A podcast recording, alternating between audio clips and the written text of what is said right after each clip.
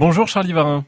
Bonjour. Président de l'intercommunalité de Villedieu-les-Poils. Les travaux débutent en ce moment pour euh, euh, eh bien détruire une partie de l'actuel euh, centre aquatique qui va faire peau neuve dans les mois qui viennent. C'est cela voilà, tout à fait. Les travaux ont commencé par la phase de démolition de certaines parties un peu usagées et, obsolètes du centre aquatique avec un objectif de réouverture donc pour le printemps 2020 avec un centre aquatique qui sera euh, à la fois agrandi et modernisé euh, dans son offre euh, au, grand public. Avec des, services nouveaux, une attraction supplémentaire a priori pour les habitants du secteur.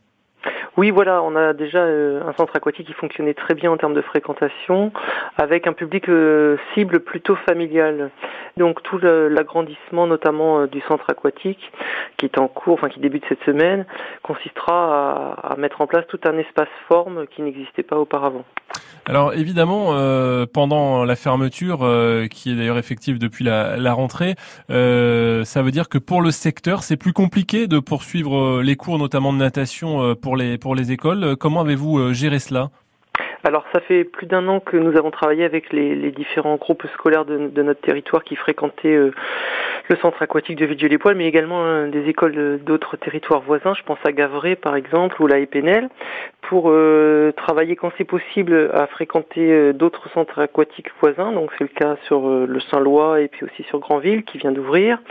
Euh, et puis pour certaines écoles, il y a une pause euh, d'un an dans l'apprentissage euh, de la natation en attendant que les travaux soient réalisés. Malheureusement, on n'a pas pu trouver pour nos 14 sites scolaires des créneaux sur les, centres aquatiques voisins, mais bon, tout ça s'est fait en concertation avec les équipes pédagogiques. Ça n'a pas posé de, de, difficultés majeures. Charlie Varin, président de l'intercommunalité de Villedieu, Les Poils. Merci à vous, très bonne journée. Merci, à bientôt.